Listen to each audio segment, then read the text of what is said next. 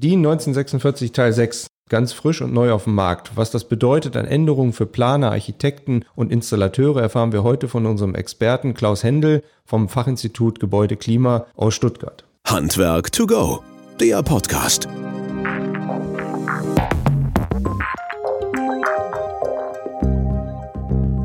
Klaus, es ist wunderbar, dass du Zeit hast für uns und äh, uns zur Verfügung stehst. Die 1946 Teil 6, warum wurde die überhaupt erneuert? Naja, die Norm ist jetzt, wenn man so will, zehn Jahre alt, äh, grob oder fast zehn Jahre alt. Und wir haben einfach äh, nach der letzten Überarbeitung, die Norm ist ja schon uralt, wenn mhm. man so will, die gibt es ja schon viel länger, aber zuerst mal ein Bewusstsein ist hier gekommen äh, in der letzten Fassung, dass es ein bisschen eine Bedeutung für die Wohnungslüftung hat. Wir haben sie damals neu strukturiert, haben das Thema Lüftungskonzept mit aufgenommen, das heißt der Nachweis, dass eine lüftungstechnische Maßnahme im Gebäude überhaupt notwendig ist. Und äh, wir haben dann fünf, sechs Jahre Erfahrung mit der Norm gehabt und in dieser Zeit gab es viele Kommentare, kritische Kommentare, gute Kommentare zur Norm. Aber die Technologie hat sich auch weiterentwickelt und im Wesentlichen haben wir eine Verschiebung festgestellt, dass mehr dezentrale, raumweise Geräte zum Einsatz kommen. Der Markt hat sich ja sehr dynamisch mhm. entwickelt. Äh, die äh, zentralen Lüftungsgeräte oder auch die klassischen Wärmerückgewinnungsgeräte für eine Wohneinheit oder eine Wohnung hm, haben sich auch gut entwickelt, aber stagnieren in den letzten Jahren so ein bisschen und die Norm hat eigentlich den Schwerpunkt auf den zentralen Lüftungsgeräten gehabt und äh, Einzelraumlüftungsgeräte hatten da auch so von der Bewertung her gewisse Probleme. Mhm. Auch gab es Schnittstellenthemen mit Abluftgeräten nach 18017 Teil 3, also diese Toiletten, Badlüfter. Mhm. Auch hier hat man Unsicherheiten gehabt, wie man solche ähm, Geräte oder Systeme dann in das komplette Lüftungskonzept einbindet. Und diese beiden Themen waren eigentlich die Haupttreiber äh, für die Überarbeitung. Okay. Wir haben auch versucht, die Norm etwas zu, klar, zu klären, zu straffen, äh, besser verständlich darzustellen, besser zu strukturieren. Und das waren die Beweggründe, warum wir die Arbeit gestartet hatten. Jetzt hast du schon sehr viel Inhalte reingebracht, mhm. weil meine nächste Frage wäre nämlich gewesen, was sind die wesentlichen Punkte? Für uns ist entscheidend halt und für unsere Zuhörer und Zuhörer ja meistens so aus handwerklicher Sicht halt. Ne? Also mhm. was ist für den Anlagenmechaniker, für den Lüftungsbauer, was für den Planer, Architekten teilweise halt von, von Wichtigkeit. Welche Änderungen sind sozusagen von der damaligen zu der neuen 1946 Teil 6 gekommen, die ja wirklich brandfrisch jetzt gerade erschienen ist. Im Jahr genau, die ist im Dezember jetzt erschienen. Wir ja. hatten, muss auch fairerweise gestehen, relativ intensive Diskussionen. Ja. Sie können sich vorstellen, es waren sehr viele Beteiligte. Wir hatten insgesamt äh, über 1000 äh, Einsprüche, 1300 Einsprüche abzuarbeiten von Sitzungen mit 50 Personen, äh, die wir dann dort organisieren müssten. Aber ich glaube, es ist uns gelungen, einen Kompromiss für alle zu finden. Ähm, die wesentlichen Änderungen sind eigentlich gering. Ich sag's mal so, es ist besser strukturiert. Wir haben jetzt auch gerade für die Handwerker, denke ich, eine bessere Struktur gefunden. Wir haben drei wesentliche Teile. Der erste Teil ist das Lüftungskonzept selbst, also der Nachweis dass aus Feuchteschutzgründen im Wohngebäude eine äh, Lüftungsanlage gegebenenfalls notwendig wird. Das ist ein eigener Abschnitt, also der Handwerker, der das Lüftungskonzept macht, also praktisch beratend äh, mhm. mit tätig ist, kann in diesem ersten Abschnitt Lüftungskonzept genau die Dinge finden, die er braucht. Der zweite Abschnitt ist eher für diejenigen, die sich äh, in der Fensterlüftung äh, tummeln, also Fensterfallslüfter, natürliche Lüftungssysteme. Und auch da gibt es natürlich eine Marktsegmentierung und nicht jeder wird in diesem Bereich tätig werden. Und der dritte Teil behandelt dann die äh, mechanischen Lüftungssysteme, wo ja wahrscheinlich der äh, Handwerker, der Sanitär-, Heiz- und Klimahandwerker eher tätig sein wird, also in der Auslegung und in der Planung von, und Bau von solchen äh, Lüftungssystemen. Mhm. Und der letzte Teil ist dann praktisch der komplexeste Teil eigentlich, wenn ich kombinierte Systeme habe und diese einzelnen dann zusammenfüge, beispielsweise ein Einzelraumlüfter im Schlafzimmer, Badlüfter im WC und äh, sonst über Fensterfallslüfter und irgendwas gemacht. Und das regelt dann der letzte Teil. Mhm. Also das ist eine klare Struktur, Einfacher wird es vielleicht für den Handwerker, ähm, der jetzt nur den Auftrag hat, eine Lüftungsanlage mit Wärmerückgewinnung zu installieren. Er muss sich um die ganz anderen Teile nicht mehr kümmern, weil die ganzen Infiltrationsthemen für ihn keine Rolle mehr spielen. Also er kann sich letztendlich eine Auslegungsluftmenge raussuchen, ein Gerät, ein System auslegen und das dann eigentlich mit dem Abschnitt 3 alleine planen. Er muss sich um solche viele Randbedingungen gar nicht mehr kümmern. Ich glaube, das erleichtert gerade für den Installateur den Umgang mit der Norm, wenn er praktisch nur den Auftrag hat, eine Lüftungsanlage mhm. zu bauen, aus verschiedensten Gründen. Also bei Erneuerung oder Sanierung. Oder beim Neubau ja. in irgendeiner Form, mhm. genau. Das okay. sind die wesentlichen Teile. Mhm. Ja. Und äh, jetzt nochmal so ein bisschen detailliert reinzugehen. Lüftungskonzept ist ja schon länger ein Thema halt. Vielleicht kannst du mal mit zwei, drei Worten sagen, was so dieser Inhalt ist, wenn wir so mal die einzelnen kleinen Steps, die du gerade gesagt hast, von mhm. eins bis ähm, vier mal durchgehen. Halt nur mal so für diejenigen, die jetzt noch nicht so viel damit zu tun hatten und jetzt natürlich mehr und mehr damit konfrontiert werden, um zu sagen, halt, was kann ich mich, wie kann ich mich da vorbereiten, was ist überhaupt der Inhalt dazu? Mhm. Also das ist ja auch der Punkt, der, na, sagen wir so, von den Bauschaffenden immer als kritisch erachtet wird. Ich meine, Viele Vorwürfe an die Norm sagen, wir machen so eine sogenannte Zwangslüftung. Mhm. Äh, das ist im Prinzip das, was wir ja aber seit Jahrhunderten hatten. Unsere Gebäude waren undicht. Wir hatten eigentlich durch die Fugen, durch den Wind, durch die Undichtigkeiten des Gebäudes immer genug Luft in unseren Gebäuden. Also es gab keine wirklich kritischen äh, Zustände. Das betrifft sowohl die Luftqualität, äh, die hygienischen Zustände, natürlich auch die Sicherheitsaspekte wie Feuerstätten und solche Dinge. Es war einfach undicht genug, das Gebäude, und damit äh, war eigentlich immer eine vertretbare Luftqualität in den Gebäuden. Aus energetischen Gründen werden unsere Gebäude dichter. Das mhm. ist auch richtig so. Ich betone immer, dass es hat nicht nur Energie, das ist auch der Komfort. Natürlich zieht es dann auch viel weniger, wenn ich dichte Gebäude habe, die kalte Luft strömt nicht rein. Aber je dichter unsere Gebäude werden, desto mehr müssen wir uns natürlich damit auseinandersetzen, was wollen wir in unseren Gebäuden tun. Gute Luftqualität haben, natürlich, äh, und uns wohlfühlen. Und mit Zunahme dieser Anforderungen an die Energie oder auch an den Komfort müssen wir uns Gedanken machen, äh, welche Luftqualität oder welche Mindestanforderungen stellen wir eigentlich an unsere Gebäude. Und dieser Teil Lüftungskonzept hat jetzt einen spezifischen Teil rausgebrochen, nämlich die Lüftung zum Feuchteschutz. Mhm. Und aus ja, bestimmten rechtlichen Gründen sind wir der Meinung, dass Planer, Bauschaffende ein funktionierendes Gebäude liefern müssen. Das heißt, dass das Gebäude selbst schon keine Schäden verursacht.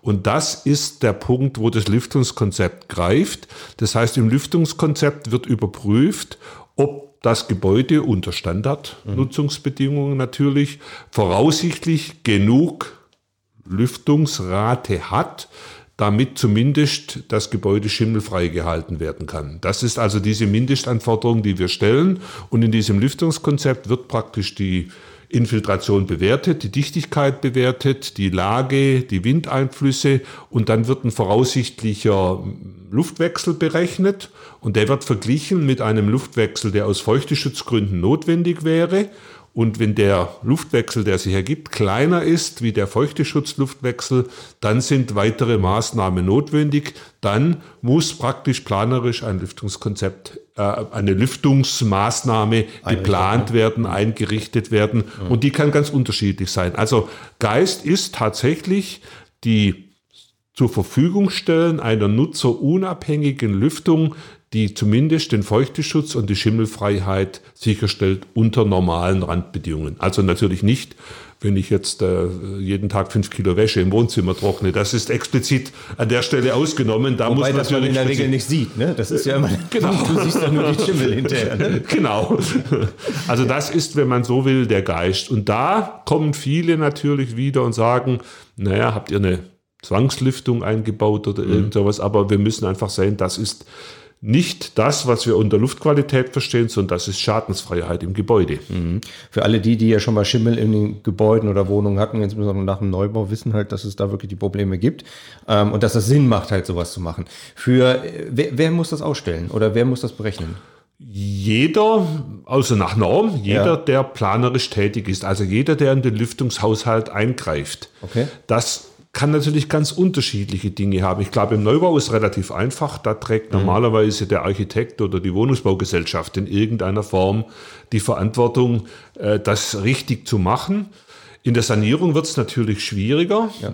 Ähm, wir sind eigentlich der Meinung, jede Maßnahme, die ins den Dichtigkeitshaushalt des Gebäudes eingreift, ist dann ähm, hat dann zur Folge, dass ein Lüftungskonzept gemacht wird. Also ganz konkret, wenn ich Fenster zum großen Teil austausche, die heute sehr viel dichter sind wie alte Fenster, dann muss ich ein Lüftungskonzept machen. Wenn ich das Dach neu äh, äh, saniere oder neu mhm. isoliere mit Dampfsperren, dann sollte ich das machen.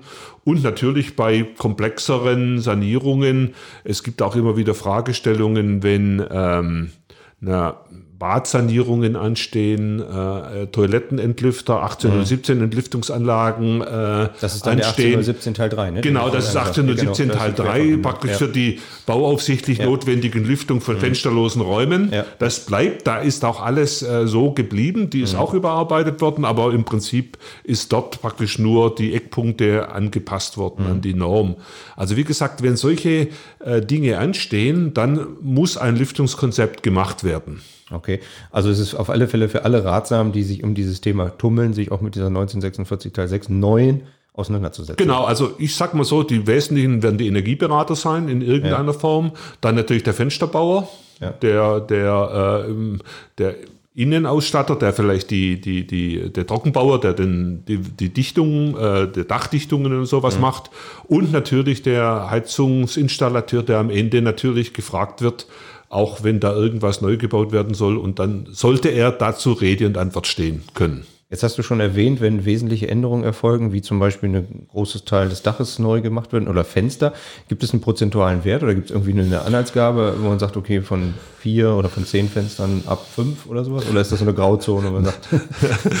ja, also es, es, wird immer wieder versucht, das ein bisschen äh, einzugrenzen. Also wir sagen, wenn die wesentlichen Anteile, es gibt dann praktisch ein, ein Drittel in der Fasa äh, ein Drittel der Fenster. Okay. Es kann natürlich schon im Einzelfall äh, schwierig werden. Also ich sage immer, wenn das Badfenster getauscht wird, ja. Das ist schon eine wesentliche, eine Änderung. wesentliche Änderung. ja, und man, gerade wenn ich solche undichten Fenster habe, ich mhm. habe vielleicht noch ein altes doppelverglastes, dann sehe ich sehr schnell, ob zu feucht ist, weil dann kondensiert es. Ja. Und äh, wenn ich ein neues Fenster da kriege, das eine gute Qualität hat, vielleicht besser wie die Wand, mhm. dann äh, sehe ich es aber nicht mehr. Und dann habe ich den Schaden unmittelbar. Also ich sage mal so, ich würde grundsätzlich immer äh, bei solchen Maßnahmen äh, nicht so sehr auf die Prozentzahlen schauen, sondern Entschuldigung, den Sachverstand. Und ja. äh, das ist auch in der Norm so. Viele verstecken sich hinter normativen Randbedingungen, aber ich glaube, die Norm soll nur helfen, kann den Sachverstand nicht ersetzen. Mhm.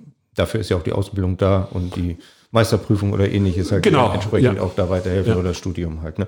Ähm, du hattest jetzt gerade was schon zu Fenstern gesagt, mechanische Lüftung wäre dann der dritte Punkt halt, ähm, wo, wo, du angesprochen hast. Was, was ist da wesentlich drin? Naja, also wie gesagt, wir haben jetzt verschiedene Randbedingungen. Mhm. Wir haben Ecodesign-Verordnungen, äh, also dieses Energielabel für äh, Wohnungslüftungsanlagen. Wir haben die Norm gestrafft. Es gab früher so eine Art energieeffiziente äh, Anlage. Wir haben gesagt, das können wir alles streichen. Wir haben das Energielabel und wir sollten die Verbraucher und auch die, die Handwerker nicht verwirren mit, mit verschiedensten Informationen. Das haben wir alles raus, rausgenommen. Das heißt, es mhm. gibt jetzt keine Kennzeichnung von besonders energieeffizienten Dingen mehr.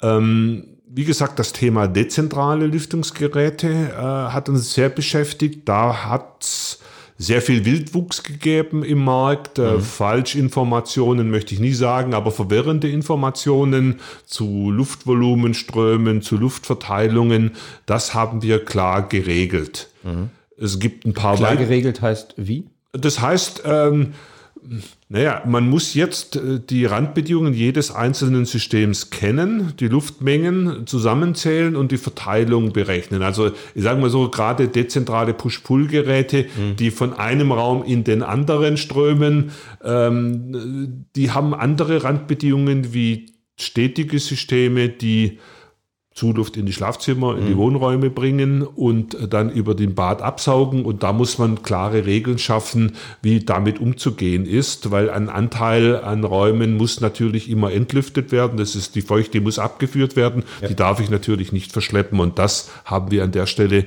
mit, mit diesen Dingen geregelt. Es gibt auch äh, klarere Forderungen im Hinblick auf äh, Filterungen. Die Filternorm wurde beispielsweise überarbeitet es gibt jetzt andere Qualitätsklassen für Luftfilter. Mhm. Auch das haben wir äh, verändert. Und natürlich äh, Schnittstellen zur Hygiene, zur VDI 6022. Auch da gab es Unklarheiten, wie die Abgrenzung zur VDI 6022 denn erfolgen soll. Mhm. In Richtung der Filter oder in Richtung des Austausches der äh, Raumlufthygiene?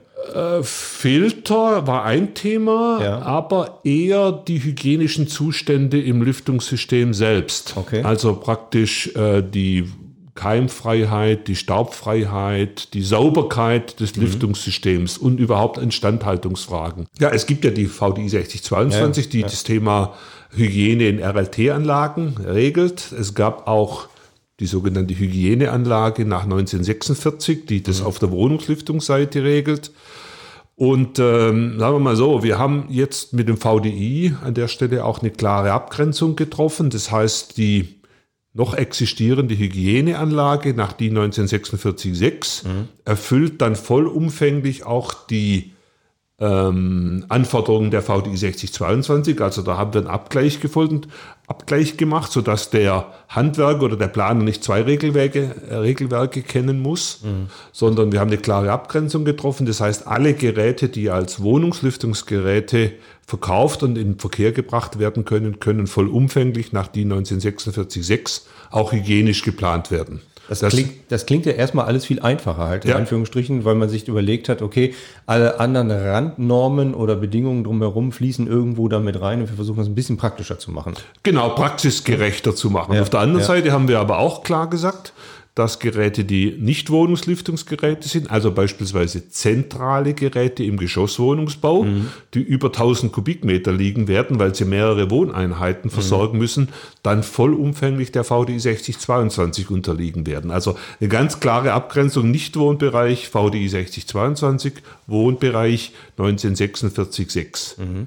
In gewisser Weise hat es für den Handwerker eine Konsequenz, mhm ähm, dass er natürlich diese ganzen äh, Schulungsszenarien, Schulungskategorien, Schulungsklassen der VDI 6022 nicht direkt braucht. Er muss zwar inhaltlich die 1946 umsetzen, aber er braucht diese Zertifikate nicht, um direkt tätig zu werden.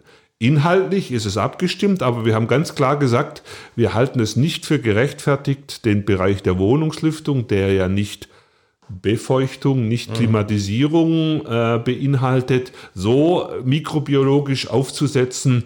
Wir halten es für sinnvoll, die Geräte sauber, gut geplant zu halten mhm. und dann ist das Notwendige getan. Und also auch, nicht äh, Schein A oder Schein B. Genau, ne? sondern inhaltlich und da gibt es klare Checklisten, was zu tun ist. Okay, gut. Und jetzt hattest du vorhin noch gesagt, der letzte Punkt war oder der vierte Punkt war die Kombiniertheit. Das heißt also, sozusagen mehrere Anlagen untereinander auch kombinierbar. Ja. Was ja auch nicht ganz so einfach ist von der planerischen Seite her. Ne? Äh, genau, also auch da hatten wir am Anfang sehr viele Diskussionen. Also wenn man sich heute anschaut, was gebaut werden kann äh, mit dezentralen Geräten, mhm. dann äh, kauft sich vielleicht einer mal äh, ein stetiges Lüftungssystem fürs Schlafzimmer und Zuluft vielleicht, ne? Mhm. weil er praktisch das Fenster zumachen will, an der Straße wohnt. Dann hat er ein Abluftsystem in, äh, im Bad und WC, weil er innenliegendes Bad hat.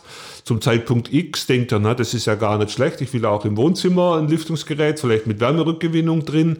Und dann hatten wir am Anfang versucht, na, so eine Art Bausätze zu machen und zu sagen, okay, lass uns mal zusammenstellen, wie viele Varianten gibt es denn eigentlich? Und äh, bei der Variante 26, glaube ich, haben wir aufgehört. wir haben gesagt, also es, wir können es gar nicht im Einzelfall ja. lösen und den, den, Bausatz mit angeben, sondern wir müssen tatsächlich mehr strategisch vorgehen, also inhaltlich vorgehen. Und so haben wir ein paar Spielregeln gemacht.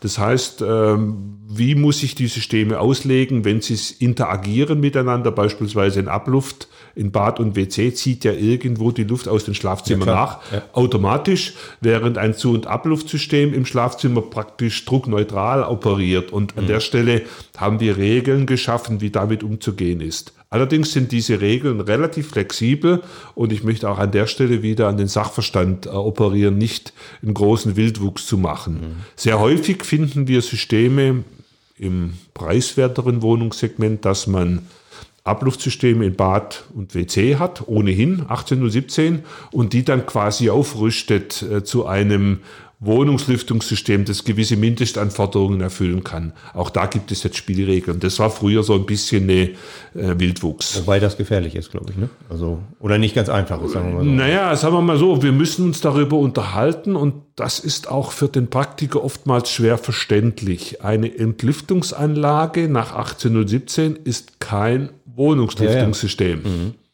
Das ist, Deswegen gab es ja die 1817. Genau, und, und deshalb gibt es die auch noch, ja, weil ja. es das Spezialthema innenliegendes Bad und WC regelt.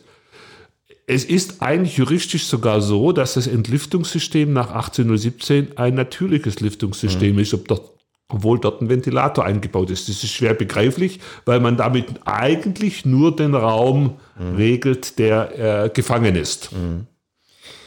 Zusätzlich kommt zu der ganzen Problematik, das ist jetzt die planerische Seite gewesen, aber irgendwie gibt es ja dann auch die Inbetriebnahme und quasi dann auch die Abnahme halt oder Freigabe dann halt. Ne? Das ist ja dann Korrekt. auch nochmal der nächste Schritt. Das ist der nächste Schritt und da sind wir einen Schritt weiter gegangen. Bisher war die Inbetriebnahme, also der Abgleich der Volumenströme eine freiwillige Leistung. Das mhm. ist jetzt verpflichtend.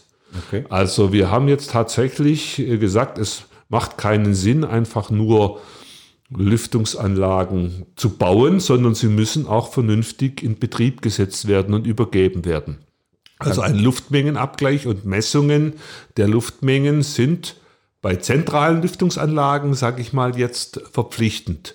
Bei dezentralen muss ich nicht messen, kann ich auch schwer messen. Sie müssen sich vorstellen, ein Push-Pull-Gerät, wie will ich da den Volumenstrom vor Ort messen? Das ist im im Labor schon nicht ganz einfach und, Klar, äh, und schwieriger wird's. Und an der Stelle sind wir eigentlich den Weg gegangen, dass wir gesicherte Herstellerangaben brauchen, natürlich über die entsprechenden Ecodesign-Randbedingungen und dann praktisch überprüft werden muss, ob entsprechende Lüftungsstufen tatsächlich vorherrschen und äh, praktisch die 1946 die Volumenströme erfüllt werden. Also es ist nicht so, dass bei dezentralen Geräten keine Überprüfung notwendig ist, sondern es ist tatsächlich auch eine Inbetriebnahme notwendig. Aber die Luftmengenmessungen, die kann ich natürlich nicht machen. Da muss ich mich auf die entsprechenden Kennlinien der Hersteller verlassen können. Okay, und äh, bevor wir zu den Zentralen kommen, nochmal zurück bei den Dezentralen. Ich überprüfe dann das, was quasi der Planer vorgegeben hat. Genau genau. das Gerät das auch einhalten kann. Genau. Okay. Mhm. Genau. Und mhm. das muss ich überprüfen. Das heißt einerseits natürlich bei Zentralen durch die Messung ja, ja,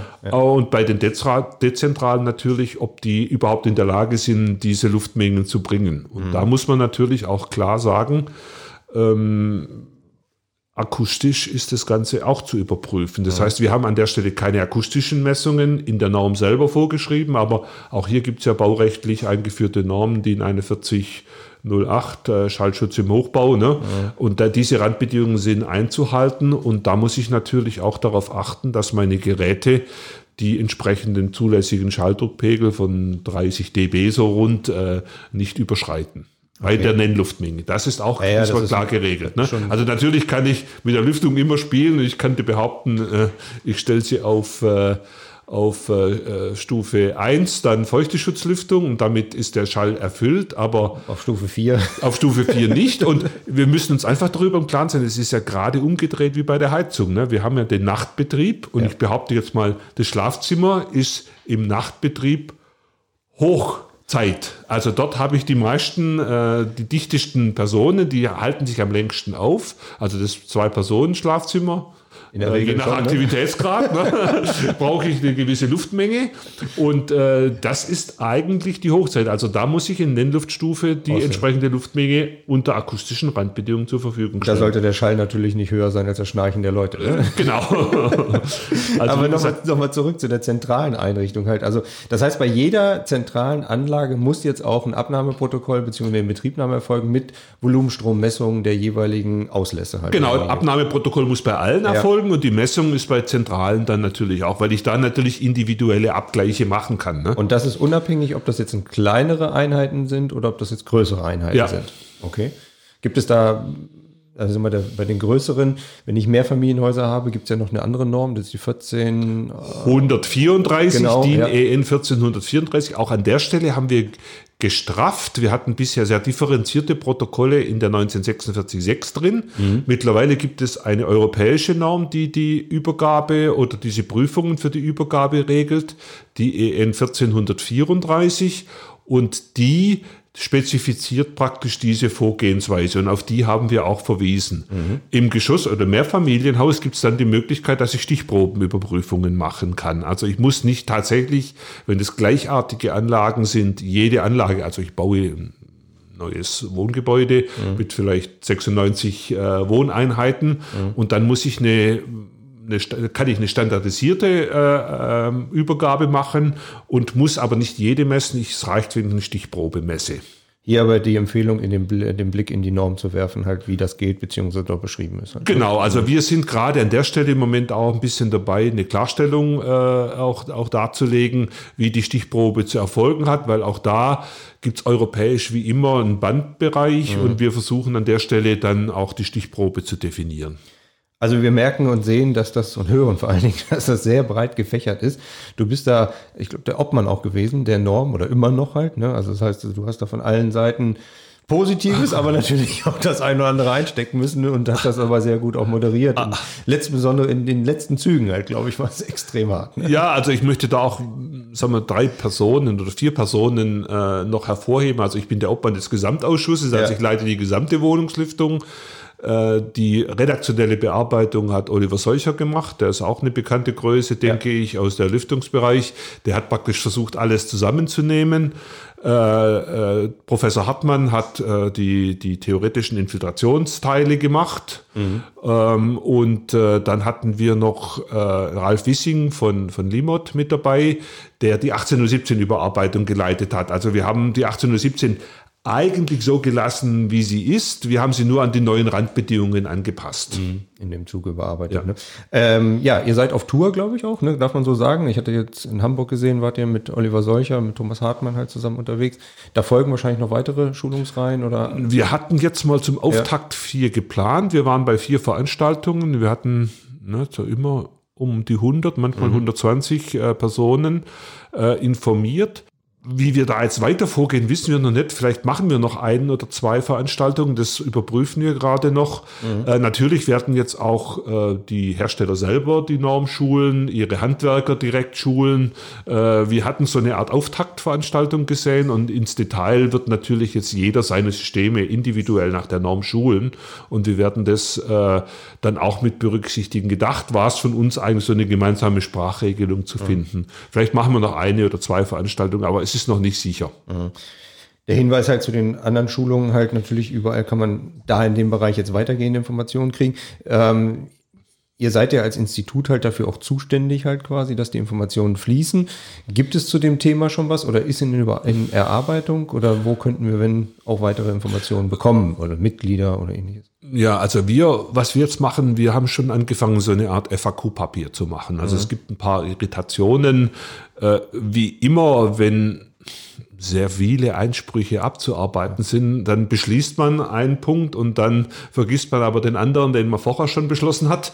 Und äh, dann hat man bestimmte, sagen wir, Spagate zu lösen und es gibt ein paar formelle, verbale Unklarheiten immer noch. Das versuchen wir gerade im FAQ-Papier zu machen. Ein Thema ist die Wärmedämmung, ein Thema haben wir schon angesprochen, ist die Inbetriebnahme, äh, die Prüfungen. Ein weiteres Thema sind jetzt die Berechnungen von bestimmten Randbedingungen und wir fangen da an, so eine Art FAQ-Dokument zu machen auf Verbandsebene. Äh, Die Softwarehäuser sitzen ja dran, entsprechende Softwaren zu machen für die Auslegung.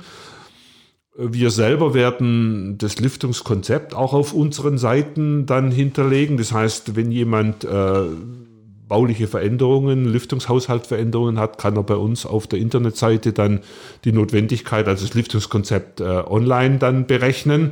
Da gibt es auch verschiedene andere Hersteller, die dann solche Tools bereitstellen werden.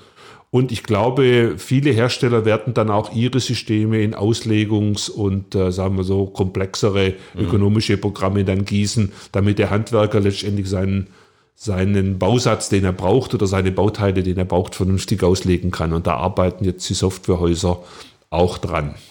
Wir Zum werden, ja, ja, wir werden nochmal zu dem Beschreib in, in unserem Beschreibungstext zum Podcast nochmal auch eure Homepage mit reinnehmen, dass Ja. man da weitere Informationen noch kriegen kann. Halt gerade zu dem Thema. Ich denke, FAQs werden dann vielleicht auch fertig sein, dass dann auch entsprechend ein bisschen Informationen fließen kann halt. Ne? Genau. Jetzt hatte ich dich unterbrochen. Du wolltest gerade noch was sagen. Ja, nee, aber Ja. äh, der, der zweite Teil, und das ist, glaube ich, da warten auch schon viele drauf. Äh, es gibt ja Beiblätter zur DIN 19446. Das Beiblatt 1 Beispiele ist natürlich zurückgezogen, weil es ja auf die andere äh, Norm zugeschnitten war. Und da arbeiten wir jetzt dran, dass wir dieses Beiblatt auch ertüchtigen und die Beispiele oder auch weitere Beispiele aufbauen, wie mit der Norm umzugehen ist, weil wie sagt man immer leider, sehr viele sich natürlich immer auf vorgefertigte Klar. Bausätze stützen und, und wir versuchen das Beispiel bei Blatt 1 dann so breit aufzubauen, dass wir vielleicht möglicherweise 20 Systeme dann drin abbilden, die so typisch in vielen Anwendungen sind und dann aufarbeiten und dann beispielhaft darstellen. Das ist auch so eine Art Selbstüberprüfung. Haben wir alles geregelt oder ist alles zweifelsfrei gemacht? Also das, die Arbeiten laufen im Moment, dass wir diese ähm, Beispiele auch in einem Beiblatt publizieren werden. Der andere Part, der noch zukommt, ist ja dann die Feuerstätte halt. Ne? Feuerstätten werden ja auch berücksichtigt, mehr oder weniger in der 1946 Teil 6. Auch nicht ganz so einfach, auch mit den Beispielen. Das haben wir, da muss ich gestehen, in der 1946-6 ziemlich zurückgefahren. Also es gab ja auch da in der alten Fassung, das war, wenn man so will, mal ein Versuchsballon, diese sogenannte F-Kennzeichnung Ja.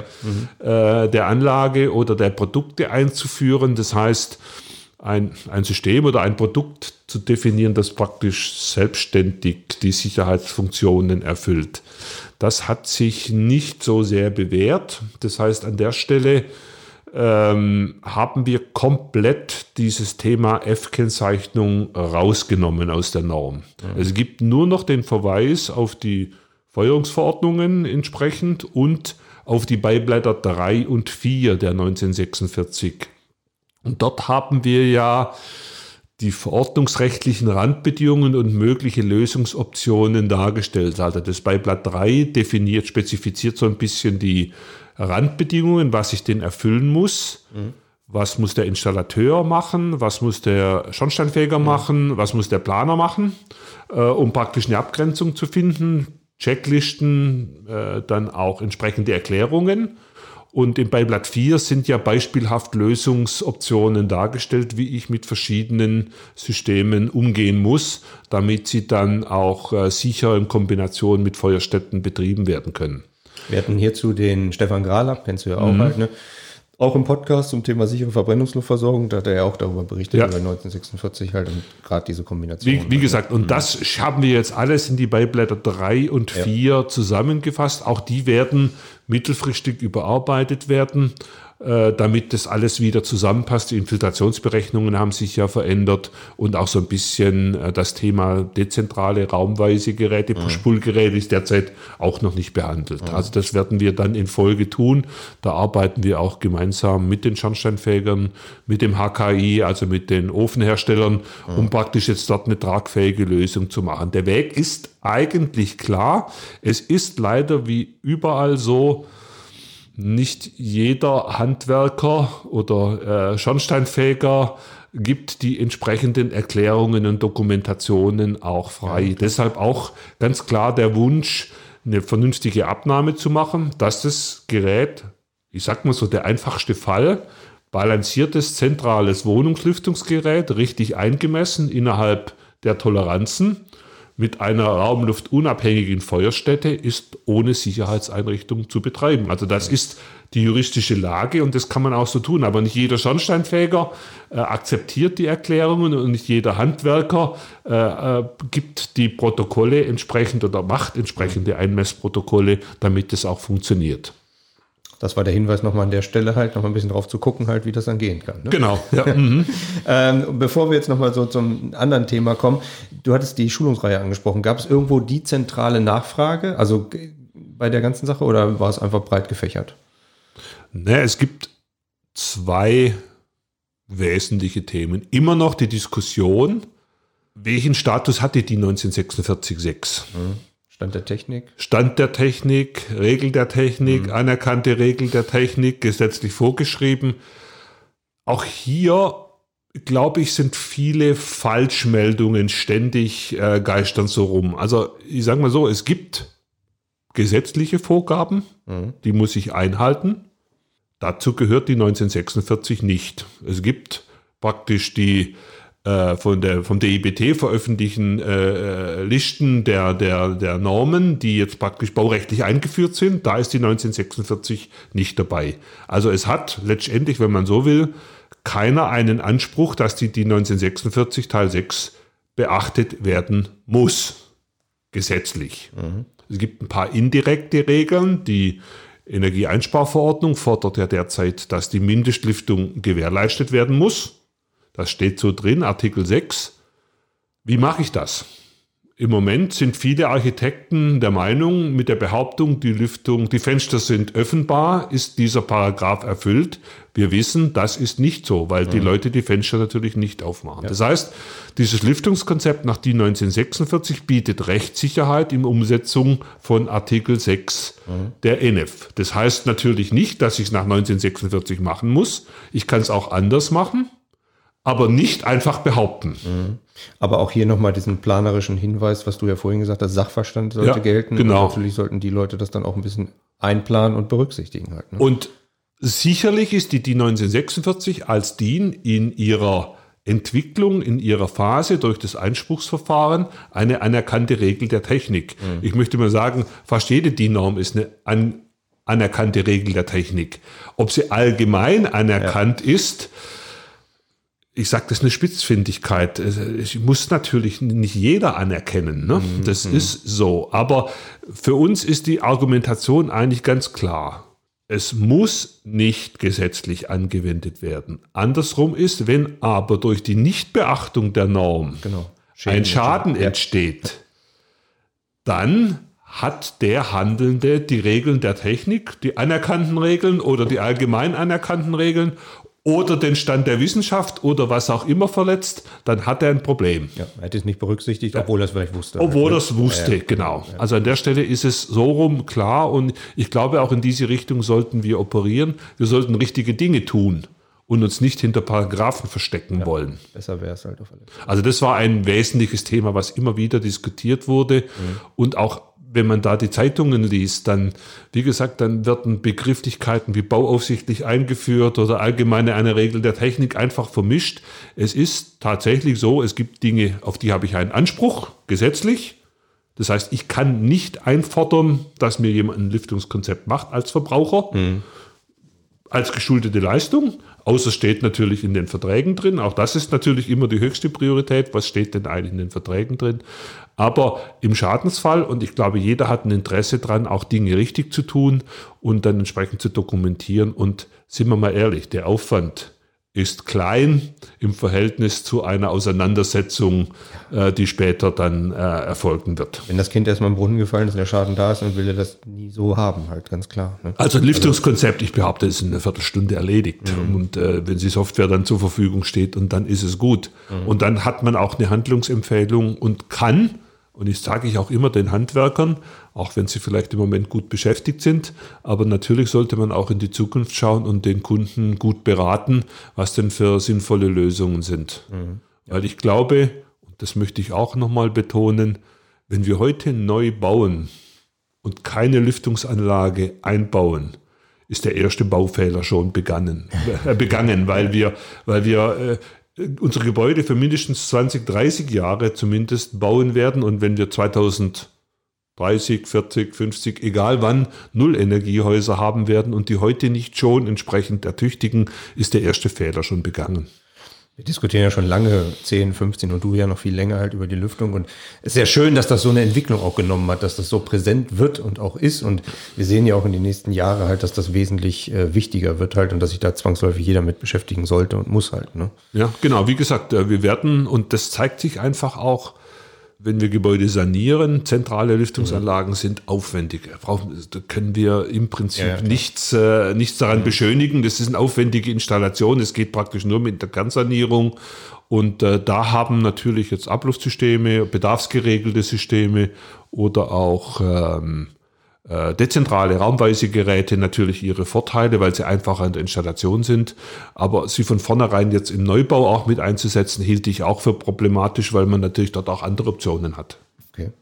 Ja, erstmal Vielen Dank für diese ausführliche äh, Darstellung zur 1946 Teil 6. Jetzt haben wir natürlich hier einen ausgewiesenen Experten halt da, der nicht nur national, sondern auch europäisch halt unterwegs ist im Rahmen Lüftung. Und es brennt mir einfach auf der Seele auch zu fragen, Klaus, was beschäftigt einen noch jetzt momentan? Ich meine, du bist äh, im Jahr, weiß ich, wie viele Tage unterwegs und auf sämtlichen Tagungen, DIN-Normen, europäisch, national, mhm. ähm, ISO-mäßig auch nur mal so einen ganz kleinen Einblick zu geben, was passiert da so in den nächsten sechs, acht Monaten vielleicht? Ja, äh, man muss sagen, leider, und das ist auch immer für den Markt oder auch für die Installateure, ich gäbe es zu nervig. Leider passiert extrem viel gerade. Ja, also ja. wir haben, äh, wir, wir haben praktisch innerhalb von drei, vier Jahren rundweg neuere Normen und Richtlinien, Verordnungen an der Stelle für die Lüftung. Wir haben seit 2014, wirksam seit 2016, die Ecodesign-Verordnung, mhm. also Energielabeling und sowas für Lüftungsgeräte. 2014 verkündet, 2016 wirksam, 2018 schon die zweite Stufe wirksam. Im Moment wird neu verhandelt, eine dritte Stufe einzuführen. Das heißt, die Ecodesign-Verordnung für Lüftungsanlagen wird überarbeitet. Damit auch das Energielabeling, also die Energiekennzeichnung äh, dieser Produkte. Da wird es ein neues Label geben, es wird neue Schemen geben. Da wird diskutiert, welche Parameter müssen damit aufgenommen werden, also in diesem Ecodesign-Thema äh, und Energielabeling. Wir erwarten, dass die Hygiene, die Raumluftqualität äh, stärkere Beachtung finden wird. Mhm. Also es wird so sein, dass wir ähm, diese Luftqualitätsthemen vermutlich auf dem Label finden werden. Ich sage mal so, das ist jetzt alles in der Diskussion. Wir ja, haben klar. vorbereitende Gespräche. Wir gehen davon aus, dass die Filter äh, besser äh, genannt werden, auch im Energielabel. Wir gehen davon aus, dass Bedarfslüftungsoptionen also äh, bedarfsgeregelte Lüftungsanlagen nach CO2, nach Feuchte, nach Mischgas, nach Präsenz eine stärkere Beachtung finden werden. Unter der Maßgabe so nach dem Motto, ja, die Luft soll zur richtigen Zeit, am richtigen Ort, in der richtigen Qualität, in der richtigen Menge liegen. Mhm. Also wir werden auch an der Stelle intelligentere Systeme, bedarfsgeregeltere Systeme bekommen und die werden auch besser bewertet werden. Also in diesem Eco-Design-Thema werden solche Dinge mit aufgenommen. Smart Readiness und solche Themen beschäftigen uns an der Stelle auch. Das heißt, eine vernetzte Lüftungsanlage, ähm, auch das werden Themen sein, die in den kommenden Jahren sehr schnell äh, zum Einsatz kommen werden, die es zum Teil auch schon gibt, aber da muss jetzt auch ein bisschen strukturiert werden. Das ist ja eine unwahrscheinliche Bandbreite, die da abgedeckt werden muss. Du ja. musst das alles auch mehr oder weniger im Kopf haben oder zumindest im Computer haben. Halt. ja, es, einfach. es ist schwierig und ähm, viele fragen dann immer, na, es könnte doch so einfach sein. Ja, genau. ähm, natürlich, wenn man den Kopf einschaltet, ist es einfach, sagen wir mal so, Wohnungslüftung ist einfach. Ich mhm. habe eine Luftmenge, ich schaue in die Norm, ich schaue in die Tabelle, wie viel Luft brauche ich da, wie viele Personen werden sich da voraussichtlich aufhalten und dann mache ich es richtig. Mhm. Die Frage stellt sich natürlich immer, äh, ja, wer behauptet, was richtig ist und dann brauche ich die Norm zur Hilfe und, und, und das geht europäisch genauso. Wie gesagt, das sind Themen, die uns beschäftigen, die Produktnormen, werden überarbeitet. Also wenn man so will, im neuen Jahr jetzt, mhm. 2020, werden wir in der Wohnungslüftung zehn neue Normen haben. Also die ganzen Produktnormen werden neu strukturiert werden nach Ecodesign, die Systemnormen. Und es gibt auch den Versuch, eine europäische Wohnungslüftungsnorm zu machen. Also eine DIN 19446 auf europäischer Ebene weil wir einfach einen gemeinsamen Markt haben, viele europäische Player und wir haben die Erfahrung gemacht, man redet aneinander vorbei, weil ja. jedes Land oder jede Region die Lüftung anders interpretiert und dokumentiert. Und am Ende machen wir Lüftung für die Menschen. Mhm. Ja, und, das darf man noch nie vergessen. Und, und, für die Handwerker, die das dann auch noch einbauen müssen. Ne?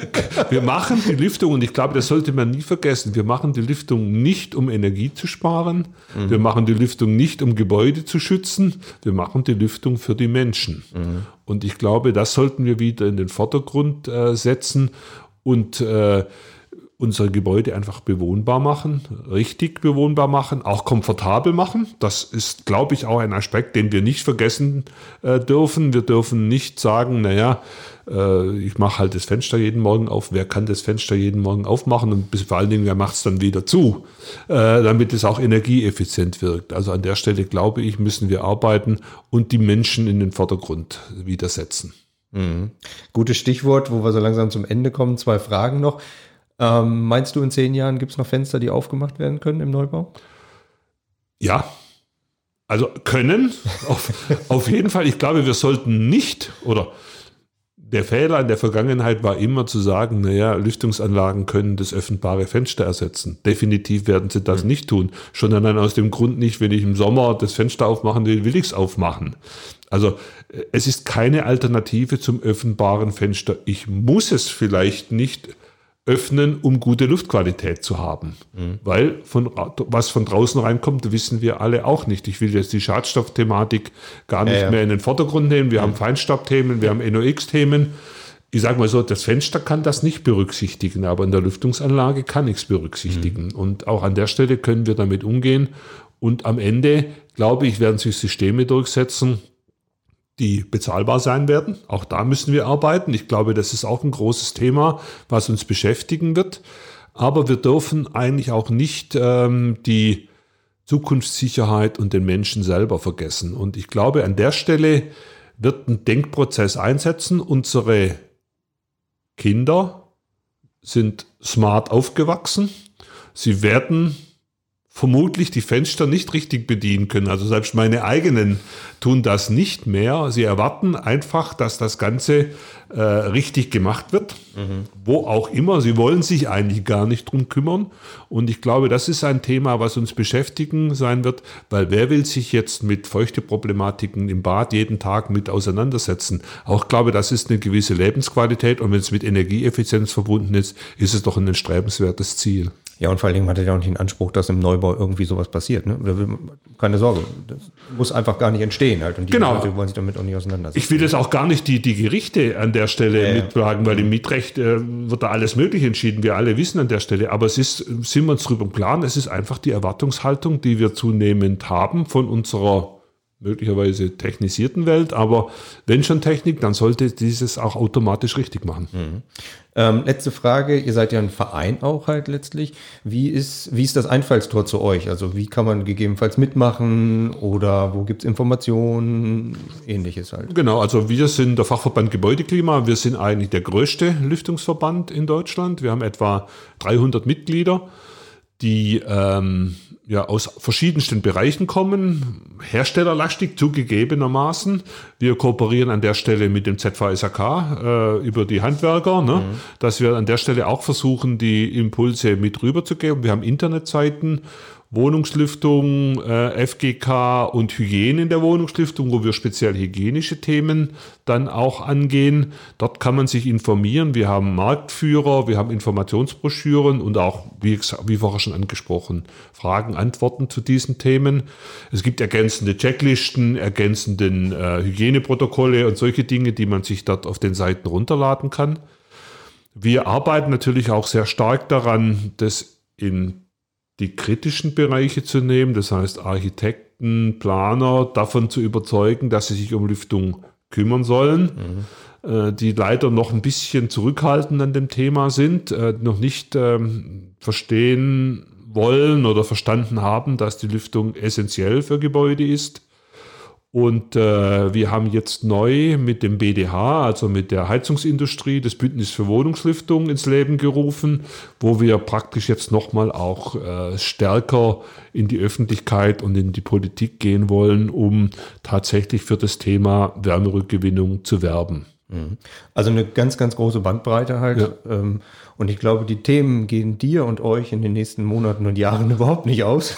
Im Gegenteil, es wird noch viel mehr werden. Es, es, es, werden viel mehr werden. Also wir haben jetzt im FGK Arbeitsgruppen zur Wohnungslüftung, zur dezentralen ja. Wohnungslüftung. Wir haben eine Taskgruppe gegründet zur smarten Lüftung, weil das Themen sind, die uns beschäftigen schon allein die Frage, was ist eigentlich eine smarte Lüftung, ja, ja, äh, ist also, nicht einfach zu beantworten. Wir arbeiten ja selber aktiv auch in dem Bereich Wohnungslüftung mit in der Arbeitsgruppe oder auch mit Dichtheit Lüftleitung und da sind ja unendliche viele Fragen alleine, wie kommen Luftleitung auf die Baustelle, wie sind sie verschlossen, wie viel Müll entsteht. Also das ist äh, wirklich bandbreitenmäßig gefüllt halt. Ne?